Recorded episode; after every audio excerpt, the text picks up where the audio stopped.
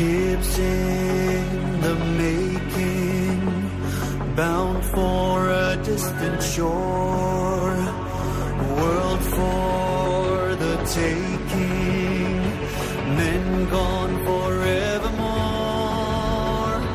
boarding and setting Sexto Continente. Dirigido por el obispo de San Sebastián, Monseñor José Ignacio Monilla.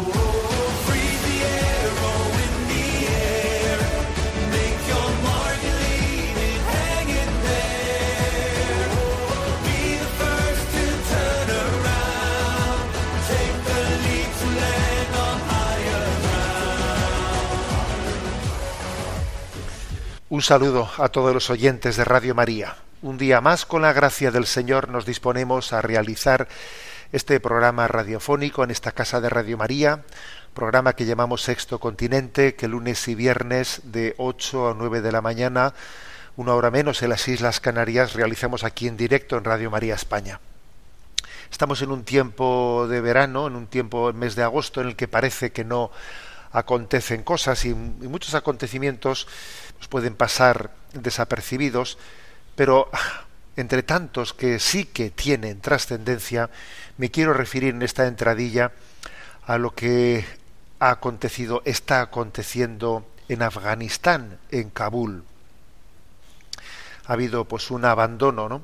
repentino, bastante repentino de las tropas internacionales allí destacadas ya desde hace pues prácticamente sin prácticamente 20 años y bueno, después del abandono de Estados Unidos se ha precipitado, pues en teoría había un, ejército, un ejército preparado con 300.000 hombres, ¿no?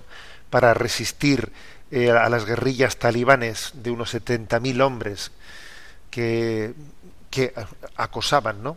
al gobierno allí constituido en Kabul y 30.000 hombres, mejor dicho, perdón, 300.000 hombres no se han visto capaces, ¿no? ni siquiera han llegado a luchar en serio ante los 70.000 eh, talibanes que han derrocado inmediatamente y se han hecho con el poder y Occidente ha salido corriendo y hemos visto unas imágenes tremendas, ¿no? unas imágenes increíbles de un auténtico pánico en el desalojo de aquellos lugares y los talibanes alcanzan el poder y crean un califato, un nuevo califato después de que se supone que Occidente había ganado la guerra contra el Estado Islámico en el Medio Oriente, ¿no?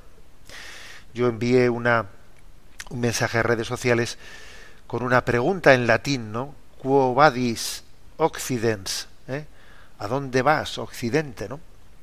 ¿A dónde vas? Porque en este momento esa, esa retirada, ese estrepitoso fracaso ¿no? de Occidente en haber ido allí, eh, teóricamente justificados por, eh, pues por el ataque contra las Torres Gemelas. Luego se demostró que Bin Laden en realidad no se escondía en Afganistán, sino que se escondía en Pakistán, ¿no?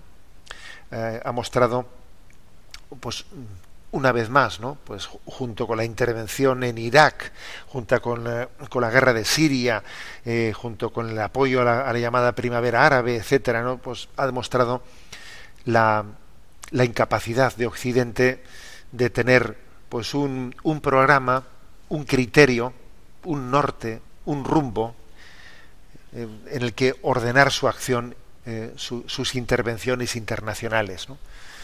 La verdad es que Occidente, en la medida en que ha perdido sus raíces cristianas y únicamente actúa por determinados eh, motivos estratégicos de conveniencia económica o de otro tipo, ¿eh? pues actúa de una manera errática. Claro, si solamente actuamos ¿eh? Por lo que económicamente nos resulta rentable, si solamente actuamos por eh, bueno, pues por ver cómo podemos luchar contra uh, contra elementos terroristas en la medida en que nos, nos sean demasiado demasiado molestos, pero no tenemos un norte superior que el, que el del interés económico o el de una lucha contra nuestros enemigos, no, no tenemos un norte superior, ¿no? Si hemos perdido las raíces cristianas, si nos hemos olvidado de los cristianos en Medio Oriente, porque ojo, ¿eh? los cristianos en Medio Oriente debieran de haber sido ¿eh? un punto, una referencia clave para saber de qué manera es prudente o es imprudente intervenir, si, si lo hemos hecho todos de espaldas a ellos, ¿no? Y resulta que esta ha sido una noticia de esta semana, hemos sabido que dos tercios de los cristianos de Siria, que era una gran comunidad cristiana ¿eh? en, Medio Oriente, han huido ¿eh? en este tiempo de, esta guerra. Dos tercios de los cristianos han desaparecido de allí. Entonces, Quo vadis occidens? ¿A dónde vas? ¿Para qué has intervenido? Para hacer que incluso, ¿no? Pues la, la presencia de los cristianos en aquellos lugares, pues se haga imposible. ¿Qué, acción tan errática eh, es la que, la que Occidente ha mantenido? Y por otra parte, otras reflexiones, nos damos cuenta de cómo, en el fondo, cuando no se tienen ideales espirituales, no se tiene determinación para la lucha, para defender la justicia. Eh, el fanatismo de los talibanes hace que tengan una gran eh, determinación en su lucha. No digo que nosotros también tengamos que tener fanatismo de ningún tipo para contrarrestarles, pero sí ideales, sí ideales. ¿eh? Y cuando no existen ideales es difícil sostener un pulso y es difícil tener una determinación haciendo frente al mal. ¿eh? Bueno, pues mm, esto es, eh, este es todo un acontecimiento en el que podemos decir quo vadis occidens, en la medida en que Occidente ha perdido sus raíces, aquellas raíces de las que habló Benedicto XVI, las raíces de la filosofía griega, las, las del derecho romano, la de la revelación de, que llega de Jerusalén, si hemos perdido las raíces que son las que conformaron Europa y en el fondo eh, Occidente, pues obviamente nuestra, eh, nuestra acción internacional es un profundo fracaso. Europa, sé tú misma, gritó San Juan Pablo II en Santiago de Compostela. Occidente, descubre las raíces de las que, en las que naciste y de las que, de las que te has avergonzado, ¿no? siendo en este momento, eh, quedando patente en este momento el gran fracaso de Occidente cuando se ha desvinculado de sus orígenes. Sexto Continente es un programa que tiene interacción con los que sois usuarios en redes sociales en Instagram y en Twitter a través de la cuenta arroba obispo munilla, con los que sois usuarios de Facebook a través del muro que lleva mi nombre personal de José Ignacio Munilla. Recuerdo que los programas anteriores los encontráis tanto en el podcast de Radio María como en la página web multimedia www.enticonfio.org donde encontraréis allí pues un apartado llamado Sexto Continente. Hoy vamos a dedicar en este programa de Sexto Continente un tiempo especial para las preguntas de los oyentes. Sabéis que hay un correo electrónico habilitado para ello, que es sextocontinente arroba Repito, sextocontinente arroba Allí podéis hacer llegar vuestras preguntas y a Yolanda, que le tenemos en la emisora en Madrid, le pedimos que nos vaya presentando las preguntas seleccionadas. Buenos días, Yolanda, y adelante. Muy buenos días, monseñor. María Asunción de Huelva nos plantea. Recientemente celebramos la fiesta de la Asunción y una vez más escuché en la predicación una expresión que me causa perplejidad o cuanto menos una cierta duda sobre su corrección o sobre cómo debe de ser entendida. Me refiero a subrayar que la Virgen María fue una mujer sencilla, como tantas otras mujeres de su tiempo.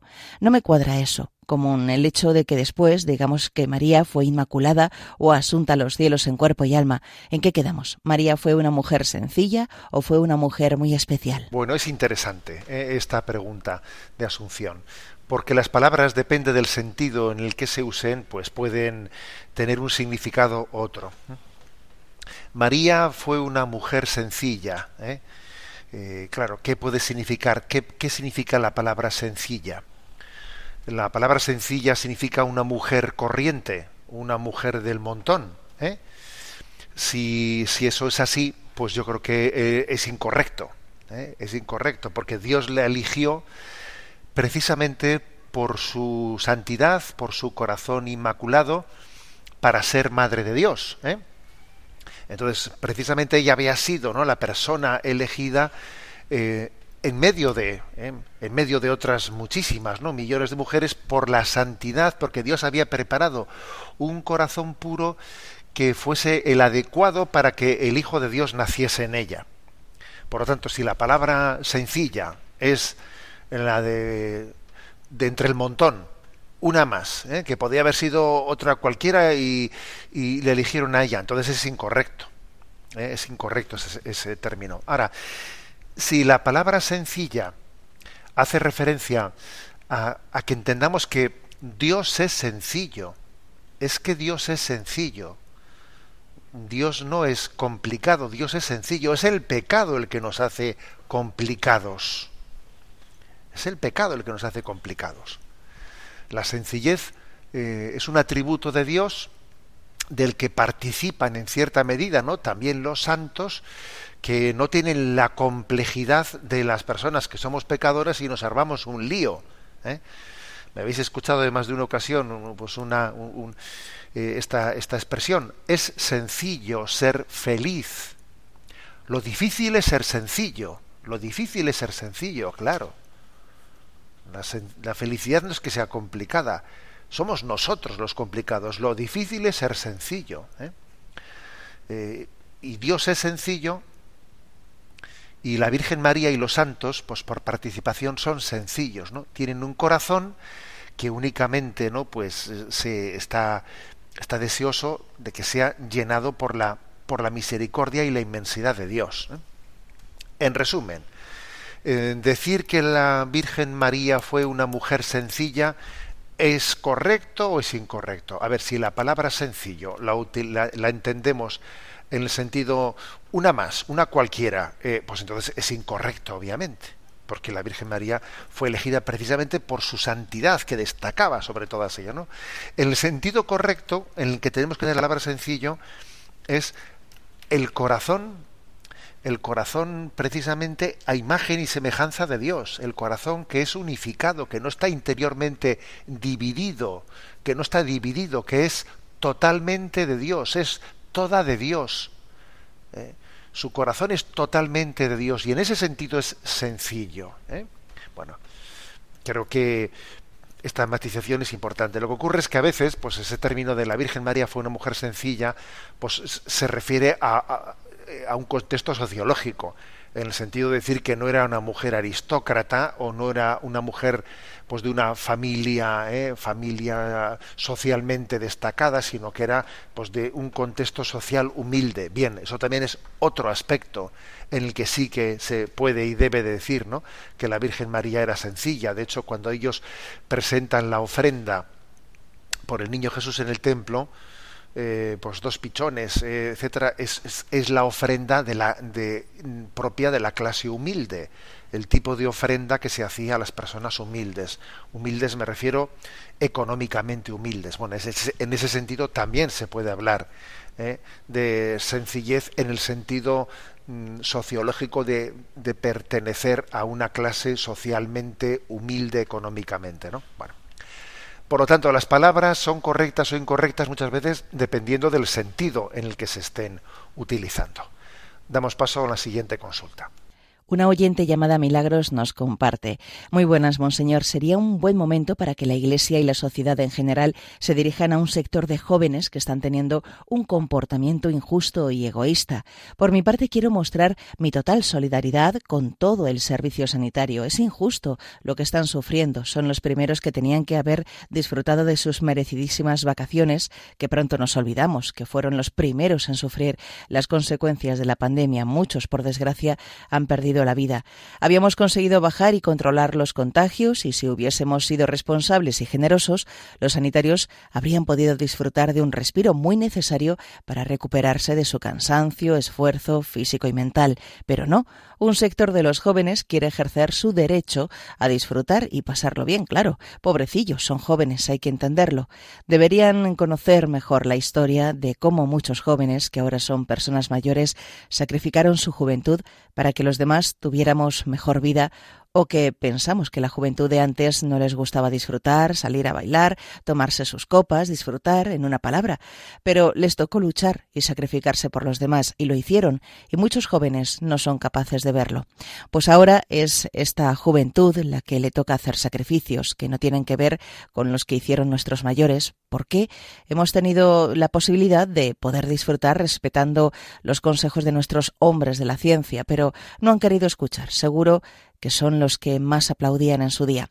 Queridos jóvenes, les pido reflexión, paren un momento y miren cómo están nuestros sanitarios. Necesitan nuestra ayuda. Son los que cuidan a la sociedad. No debemos darles la espalda y ser solidarios y generosos con todos ellos. Se lo merecen. Por favor, recapaciten. Son seres humanos y tienen un límite como el resto de la sociedad. Gracias, Monseñor Monilla, y que Dios le bendiga. Bueno, pues lo que afirma Milagros ciertamente no tiene, tiene su, su, su gran verdad. ¿eh? Únicamente yo le haría un par de matices. ¿no? El primero, algo que estoy seguro que también ella comparte, y es que, que no, no metamos a todos los jóvenes en el mismo saco, porque es verdad que, eh, que eso es una, un estereotipo falso, y gracias a Dios yo estos, este verano estoy viendo a, a jóvenes católicos pasar por aquí, por San Sebastián, en campamentos católicos, en tal, y la verdad es que es un, una alegría inmensa, ¿no? Ver que hay otro tipo de juventud, ¿eh? Entonces, pues fuera estereotipos, ¿no? Eso ya, eso ya, eso lo sabemos todos, pero viene bien recordarlo. Yo a veces he contado el chiste, el chiste que me lo habéis escuchado igual alguno, de Cantinflas, que dice que, que Cantinflas fue a un auditorio en el que había mucha gente y se sorprendió, ¿no? Y dijo, ¿y, y, para qué se han juntado todos? Que hay una conferencia así. ¿Y de qué es la conferencia? Y le dicen, es sobre la mujer en general. ¿eh? Y dijo ella, y dice Cantinflas, bueno, pero la mujer de qué general? Porque la mujer en general, la mujer de qué general, ¿no? Pues eso mismo es con respecto a los jóvenes, ¿no? ¿Qué tipo de jóvenes? ¿Qué jóvenes, no? Bueno, esta es una, reflexión y la segunda eh, es la siguiente, ¿no? No era previsible que unos jóvenes que, que no han sido educados en una vivencia pues de la, en la austeridad y en una vivencia del dominio de, de uno mismo, por el solo hecho de la pandemia eh, fuesen a, a, ser capaz a ser capaces de de ordenar su vida. ¿eh? O sea, ¿qué quiero decir con esto? Que en realidad las virtudes, eh, las virtudes se tienen que ejercer no meramente eh, por miedo eh, a, la, a, las consecuencias que vengan de que como tengamos una manera desmadrada de, de, de divertirnos, de eso puede venir un aumento de contagios. Es que en realidad la experiencia te acaba demostrando que no, no, no puede ser el miedo, sino, eh, sino la conciencia razonada y virtuosa la que ordene nuestra vida. ¿eh? Es que uno en el fondo no es que sea por el miedo a por el miedo a, a, contagiarse, es que ese tipo de botellones, ese tipo de formas de divertirse a, a ciertas horas de la madrugada, conforman una cultura una cultura que incluso aunque no hubiese, ¿no? Aunque no hubiese pandemia, pues ya suponen un desorden en sí mismas. Luego, en realidad, para poder ordenar, para poder ordenar la vida y ordenar la forma de divertirse, pues hay que dar otros horizontes, ¿no? O sea, pretender que alguien que no tenga otros horizontes frene, ordene su vida porque exista una pandemia es muy difícil, ¿eh? es muy difícil, porque en realidad eh, tiene que haber unos ideales fuertes unos ideales fuertes para ser capaces ¿no? de, de, reordenar la vida. ¿no?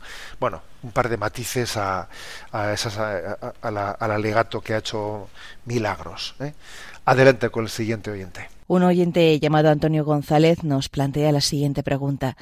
¿No habría que tener un día en la Iglesia conmemorando la divina voluntad de Dios? Entiendo que la pregunta que hace Antonio eh, viene del convencimiento de, de la gran importancia que, consiste la vida de un cristiano, pues poner, priorizar por encima de todo la voluntad de Dios, ¿no?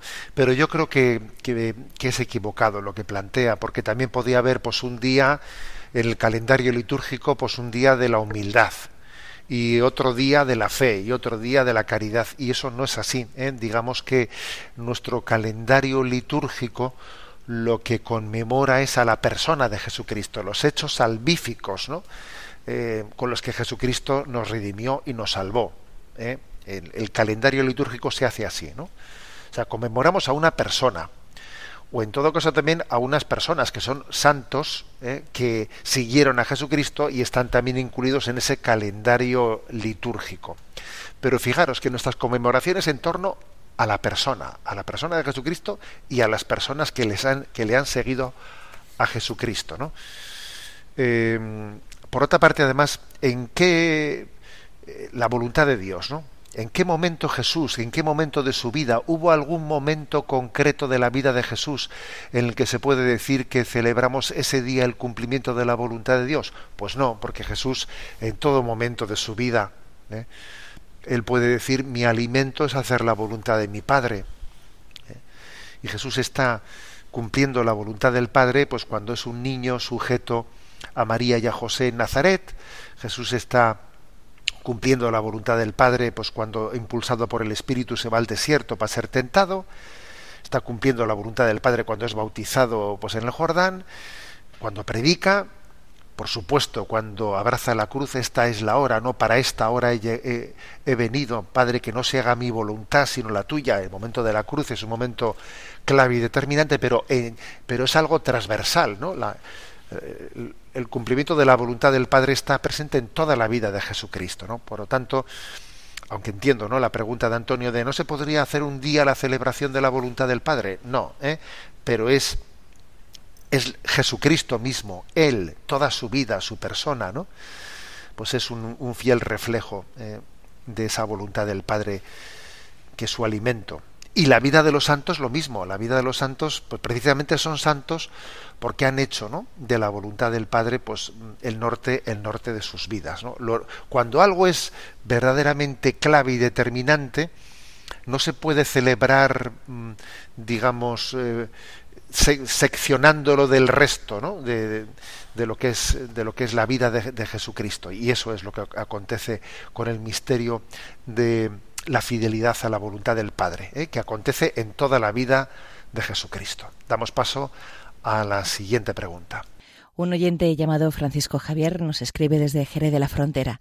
Muy buenas, les, les, escribo porque necesito su ayuda para una aclaración importante, si es posible. La pregunta a estas alturas no es nada original, pero necesito que me la aclaren, pues tras haber rechazado la vacuna cuando me correspondía a mis 50 años, ahora me estoy replanteando ponérmela, pues tengo una nueva oportunidad esta semana que viene aquí en Jerez de la Frontera. Pero tengo serias dudas morales, sabiendo que tiene una relación, aunque muy remota en el tiempo, con el aborto y con restos genéticos humanos. Disculpen mi urgencia, pero tendría que ir el próximo martes a la vacunación, así que les agradecería muchísimo que me aclararan lo antes posible si como católico hago bien poniéndome una de las dos vacunas que utilizan ARN mensajero, como son las de Pfizer y Moderna. Esperando un una satisfactoria respuesta. Este radioyente y benefactor de Radio de la Virgen les desea mil gracias y bendiciones. Muy agradecido y reciban un fuerte abrazo. Que Dios les bendiga. Bien, esta pregunta de Francisco Javier la hemos abordado eh, en el programa Sexto Continente de una manera pues amplia y profusa en su momento. Eh. El que quiera escucharla, pues que recurra a los archivos de Sexto Continente.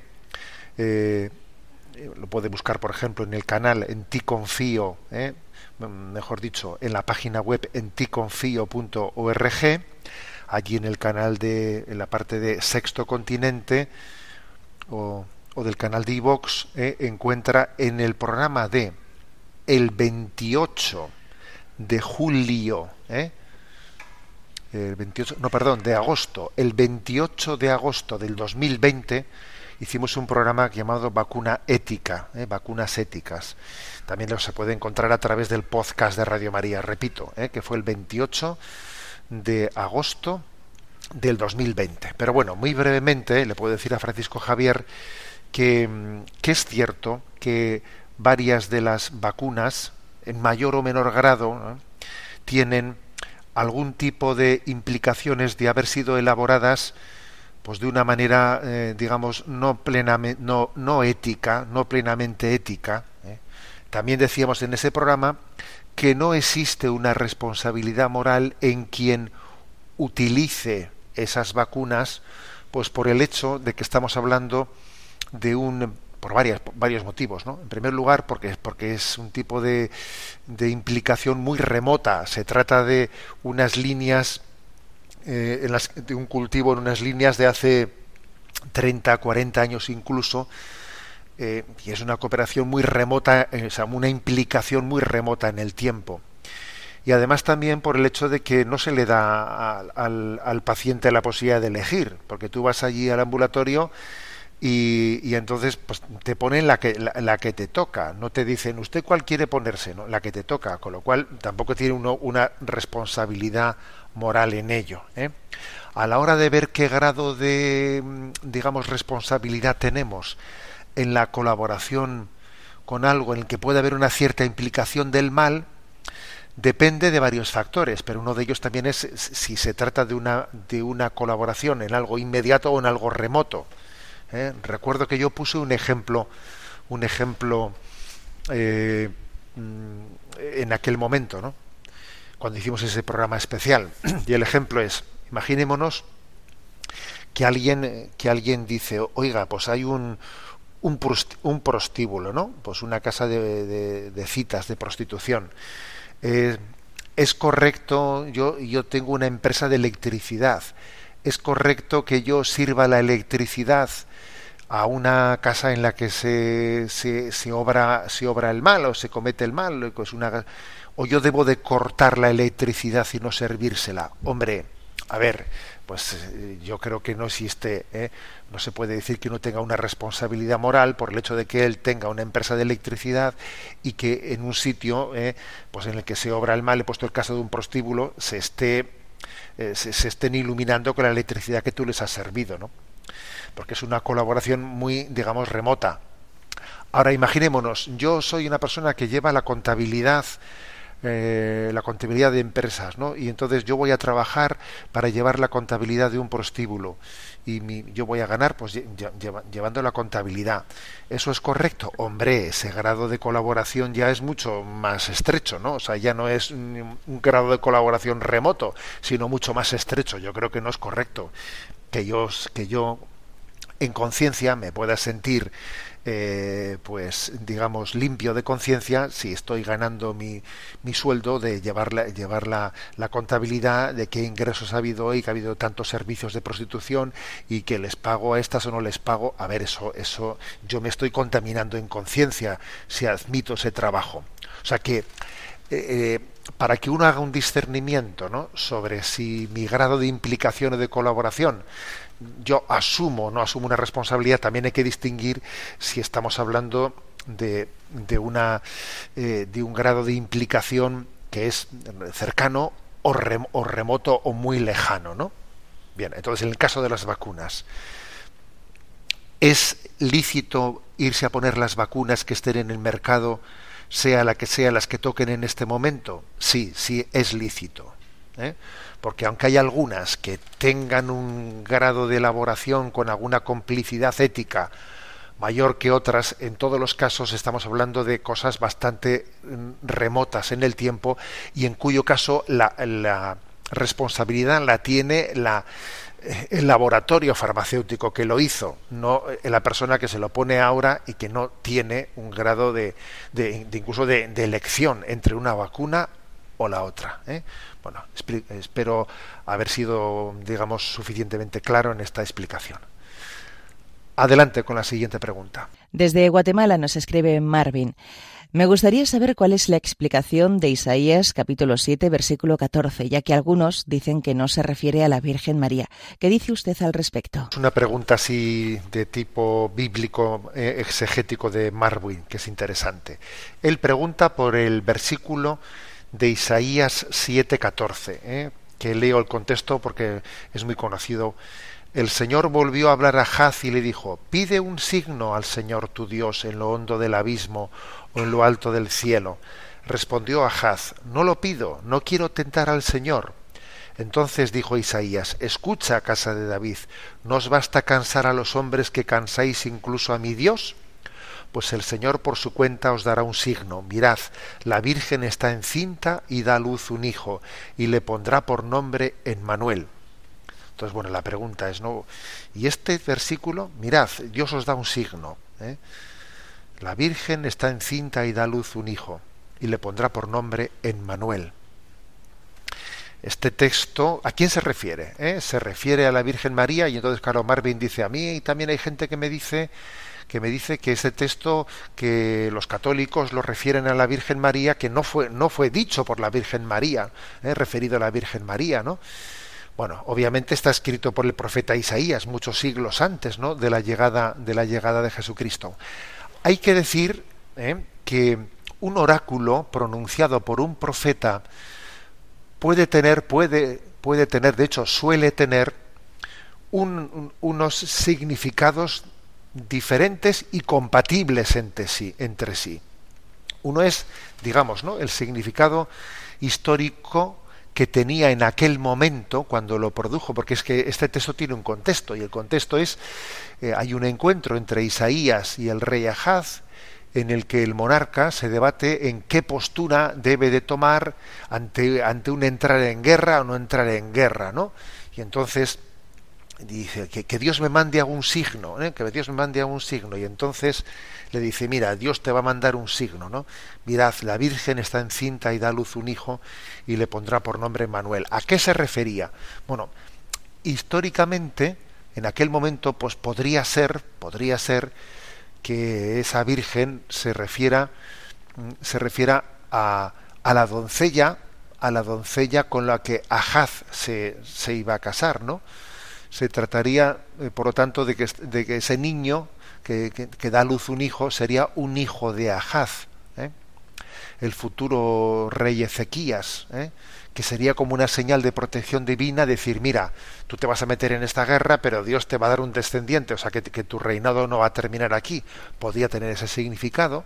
Si se refiriese no a ese niño concreto, ¿no? de- de descendiente de Ahaz, sino a un niño indeterminado, las palabras del profeta vendrían como a decir que Dios continuará contigo, seguirá dando vida, ¿no? Bueno, pero eso es el momento en que fueron pronunciadas, pero el hecho de que fuesen pronunciadas estas palabras en esa circunstancia histórica de cuando el rey Ahaz iba a entrar en guerra, no quitan que tenga un horizonte más trascendente, más trascendente en su sentido mesiánico y que en última, en última instancia se refieran a que el signo último que Dios daría sería que una doncella, una virgen, daría a luz un hijo y le pondría por nombre Emmanuel, Dios con nosotros. O sea que la profecía de Isaías fue dicha en un contexto refiriéndose a aquel problema que tenía Haz, porque iba a entrar, eh, tenía que ver si entraba en batalla, entonces Dios quiere que me mande Dios un signo, ¿no? Y entonces eh, el profeta le dice, Dios enviará un niño, ¿eh? un niño a través de una doncella, una virgen, y entonces, bueno, pues es, como puede ser diciendo, tú vas a tener descendencia, en- de- te vas a salvar de esta batalla, ¿no? Pero hay un sentido no digamos circunstancial histórico, ¿no? del momento en el que se pronuncia, sino un sentido de plenitud que alcanza su plenitud en el momento mesiánico en el que llega Jesucristo. Esto se llama la lectura del Antiguo Testamento a la luz del Nuevo Testamento. Es que es Jesucristo el que nos enseña a leer todo el Antiguo Testamento como una parábola, como una metáfora de lo que estaba por llegar con la llegada de Jesucristo. ¿no? Entonces, bueno, pues eh, es compatible el que cuando Isaías lo pronunció se estaba refiriendo al problema que tuviese Ahaz y que nosotros ahora cuando lo leemos decimos, pues el Señor por su cuenta os dará un signo. Mirad, la Virgen está encinta y da luz un hijo y le pone por nombre Manuel. ¿Cuándo se ha cumplido esto plenamente? Bueno, pues se ha cumplido plenamente en Jesucristo, ¿eh? cuando, cuando ha sido concebido, cuando Dios ha dado, ¿no? Eh, a través de esa Virgen, a través que es, que es María, el don de un Salvador al mundo. ¿eh? Esta es la respuesta. Tenemos ahora nuestro momento de, de, alabanza a Dios a través de la música. Bien sabemos, ¿no? Que dice San Agustín que el que canta reza dos veces. Y lo vamos a hacer acordándonos de San José, porque no lo olvidemos. Hasta el día de la Inmaculada continuamos en el año de San José. Himno a San José.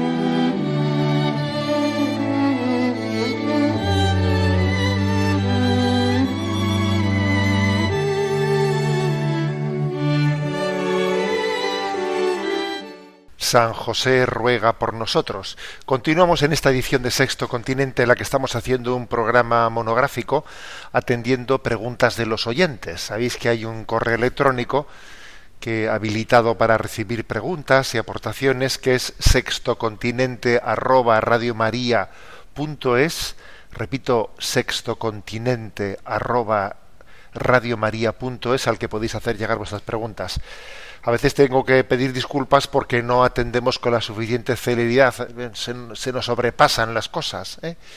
Pero también pido, pido comprensión porque además creo que la ayuda que podemos prestar ¿no? desde esta atención de las preguntas no es tanto no es tanto porque a la persona en concreto se le dé una respuesta no sino que tomando pie de, de una pregunta de uno de vosotros nos puede ayudar pues para generar criterio, ¿no? para aprender un poco en el discernimiento, el discernimiento de cómo abordar los problemas, las cuestiones, eh, desde esa perspectiva ¿eh? del discernimiento cristiano, de la doctrina social de la Iglesia, etcétera. Bueno, pues le vamos a pedir a Yolanda, que está en la emisora, y que continúe presentándonos las preguntas elegidas. Una oyente cuyo anonimato preservamos nos comparte. Muy buenas, Monseñor. En primer lugar, agradecerle a usted personalmente y a todos los colaboradores de Radio María la extraordinaria labor evangelizadora que realizan. Paso a comentarle mi caso. Soy cristiana católica, conversa desde hace unos meses. Hacía muchos años que no participaba de la Eucaristía y mi formación catequista se quedó en el olvido desde pequeña.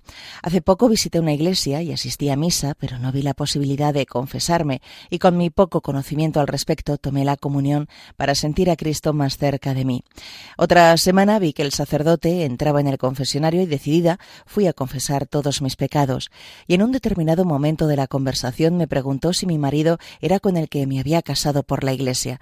Le dije que no, que estaba casada hacía ocho años por lo civil, no tenía ni idea de que era un pecado grave, y el sacerdote me dijo que no podía participar en la Eucaristía ni comulgar.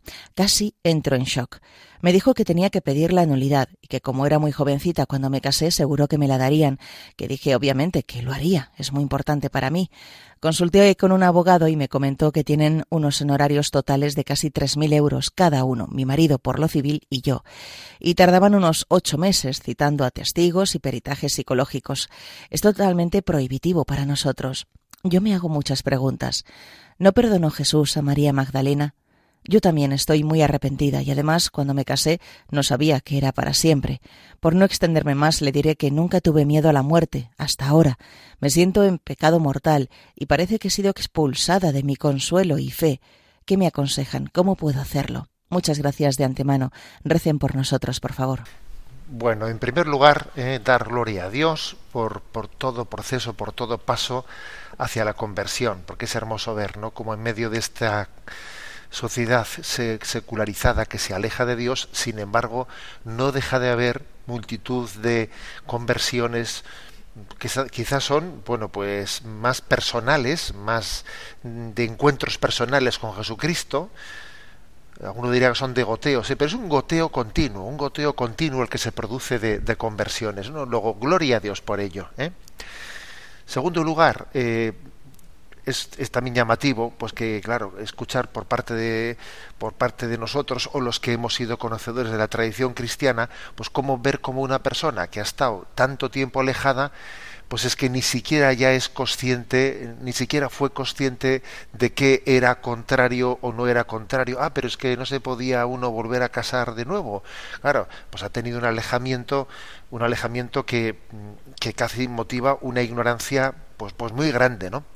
Ahora, y eso obviamente hace que la culpabilidad que alguien tenga, que ha, que ha actuado en la ignorancia, sea una culpabilidad pues distinta en grado que la que podíamos tener nosotros, que, siendo conocedores del mensaje de Jesucristo como lo somos, pues también somos infieles de, otra de otras maneras también al Señor, ¿no?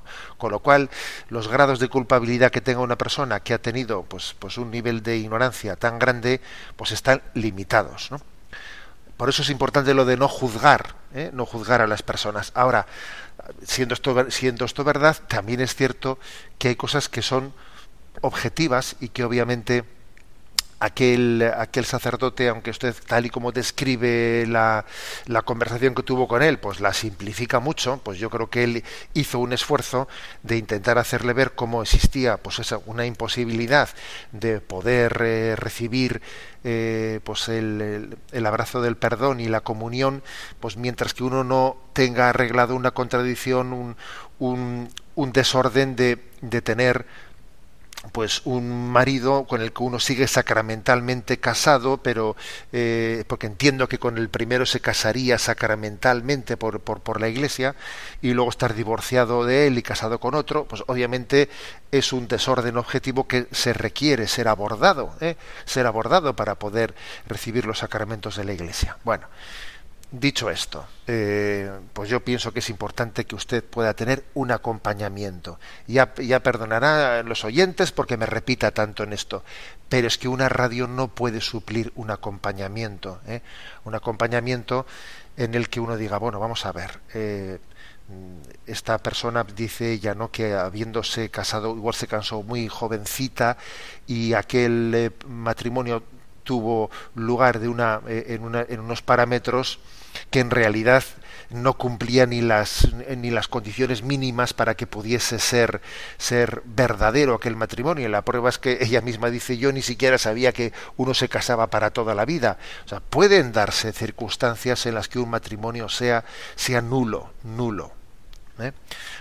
Pero yo creo que es importante un acompañamiento. Y segundo, a ver, en, en la justicia de la Iglesia, la justicia eh, de la Iglesia tiene eh, tiene pensada la posibilidad de una justicia gratuita para las personas que económicamente no tienen los medios de poder pagarse los costes eh, los costes eh, que, que, que, requiere de abogados y de cosas etcétera no y de tribunales.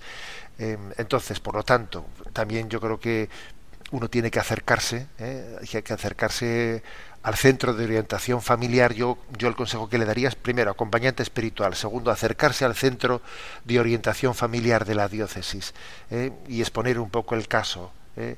exponer el caso y que yo creo que también la, la, persona que sea acompañante espiritual le ayudará a usted a acercarse a informarse también si, si ese caso de si ese esa vía de, que exista veros, o sea, que exista muchos indicios de que aquel matrimonio eh, pudo ser nulo bueno, se, se, explora, bueno, pues que se vea exactamente en, con los grados de ingresos económicos que tienen, etcétera, pues si entran en los parámetros de, de justicia gratuita, etcétera, ¿no?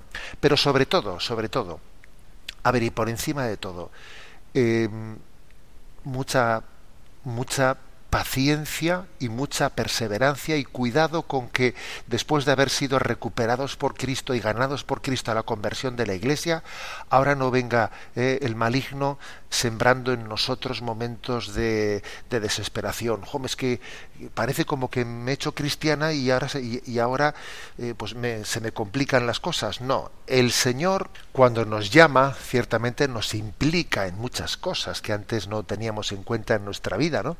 Al llamarnos nos implica.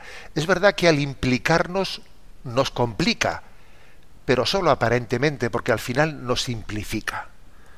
Nos llama, nos implica, nos complica, pero finalmente nos simplifica. Luego paciencia y a permanecer y a buscar ese acompañamiento espiritual y aquí todos nos comprometemos a rezar para que eh, pues ese alma que ha, que ha comenzado un camino de, de retorno pues complete ese camino finalmente. Adelante con la siguiente consulta. Una oyente nos plantea lo siguiente. Muy buenos días, Monseñor. Eh, soy una fan de Sexto Continente y de Radio María. Mis padres me bautizaron de pequeña aunque no eran creyentes, solo por tradición. Mi familia era externamente católica, pero no rezaba ni conocía a fondo la fe. Hace unos pocos años, mientras buscaba el sentido de mi vida, tuve un encuentro con Jesús y empecé mi conversión. Le explico todo esto por si me puede ayudar. Mi padre falleció el mes pasado, estaba bautizado, se había confirmado y casado por la Iglesia, pero no creía en Dios ni en la Iglesia. En el último momento de su vida no quiso la unción ni la compañía de un cura. Él murió con la conciencia tranquila de haber hecho siempre lo correcto. Mi hermano y yo sabemos ciertamente que mi padre provocó sufrimientos a otras personas, pero él no se dio cuenta o no quiso darse cuenta. Mi duda es, ¿cómo puedo rezar para que el alma de mi padre vaya al cielo? Y otra duda vinculada a la anterior, ¿dónde está? ¿En el purgatorio o en el infierno? Muchísimas gracias de antemano y que Dios le bendiga por el gran bien que nos hace a todos los oyentes. Es hermoso, es hermoso ver cómo una hija eh, se preocupa del alma de su padre. Y también es eh, digno de reflexión, ¿no? Pues el hecho de ver cómo, a pesar de que el camino pues, natural, podríamos decir, ¿no? por el que la fe se transmite a los hijos es la, es la, la experiencia de los padres de, la fe la que se transmite a los hijos, pues no son, eso no siempre es así. Eh, y a veces el Señor pues sale al encuentro de los hijos en, en el encuentro de fe, a pesar de que han nacido en familias pues sin una fuerte experiencia de fe.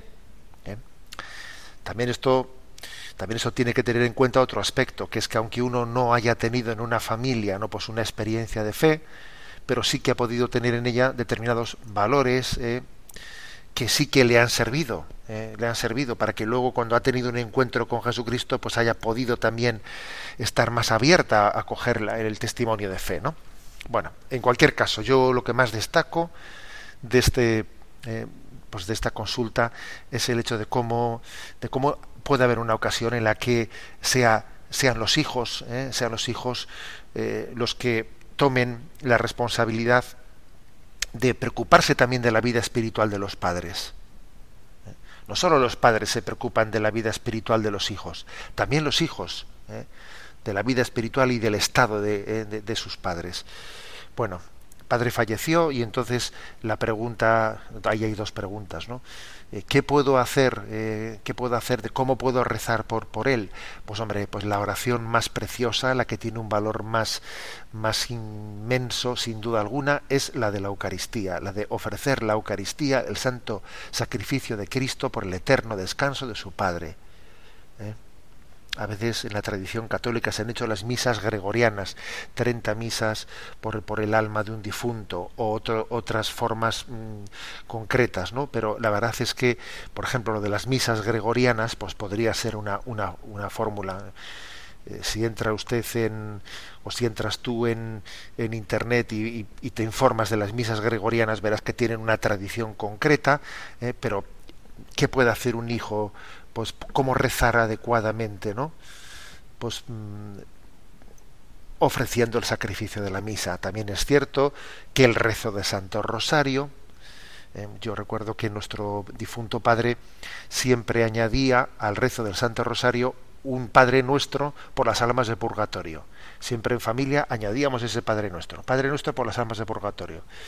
Bueno, esa oración hecha con fe, sin duda alguna, ¿no? Pues a la Virgen del Carmen, ¿eh? a la Virgen del Carmen que rescata, ¿eh? que tiene, parece, ese, en esa advocación el, el, rescate de las almas de purgatorio. ¿Dónde está mi padre? ¿Eh? Que es una pregunta. Pues a ver, nosotros eh, invocamos y, tenemos una, una, esperanza teologal en la infinita misericordia de Dios, ¿eh?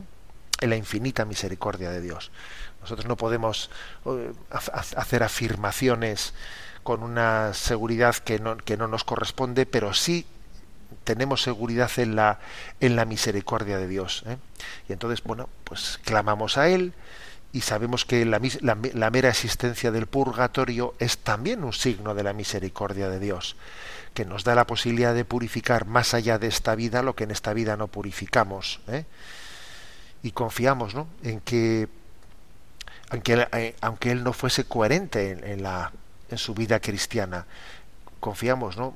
que en medio de sus orgullos y sus rechazos de, de, de, los dones de los sacramentos que tuvo en la último en el último momento de su vida en esa batalla interior que hubiese en su alma no confiamos en que también el señor pues venciese el pulso lo confiamos ¿no? ¿Cómo, ¿Cómo, puede acontecer eso? Pues no lo sabemos, ¿no? Pero yo me, agarro a esa famosa anécdota, anécdota de, del santo cura de Ars, ¿eh? al que se le acerca una mujer que estaba desconsolada, ¿no? Pues porque su marido se había suicidado, se había tirado del puente al río, y el cura de Ars le dijo esa famosa respuesta, ¿no? Le dijo, mire usted, entre el puente y el río, entre el puente y el río estaba Dios, ¿eh?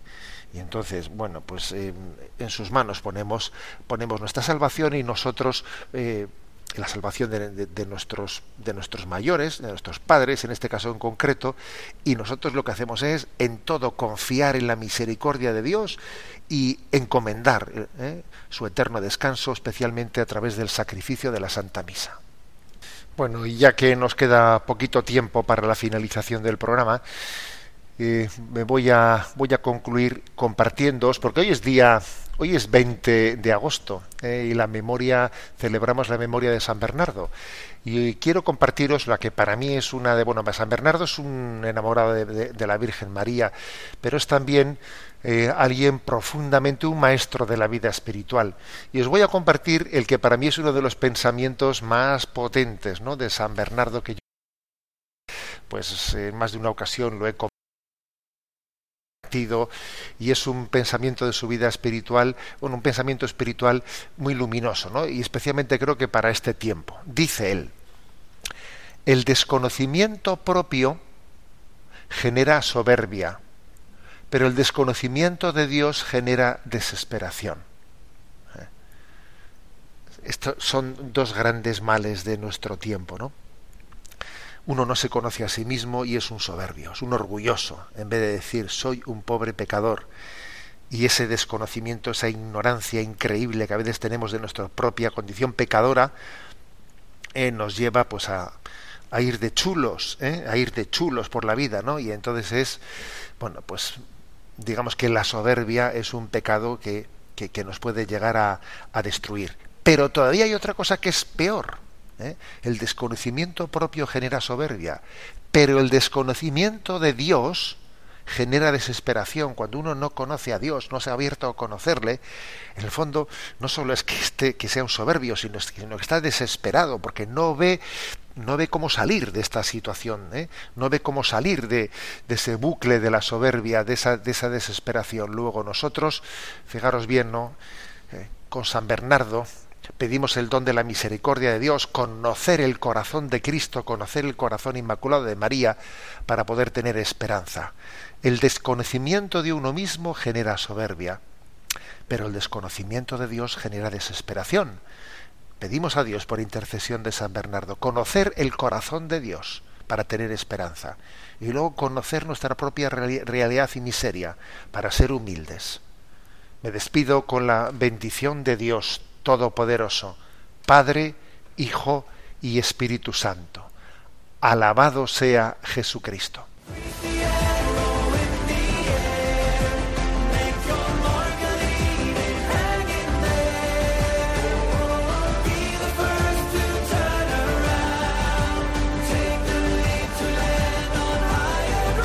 Y así finaliza en Radio María, Sexto Continente, un programa dirigido por el obispo de San Sebastián, Monseñor José Ignacio Munilla.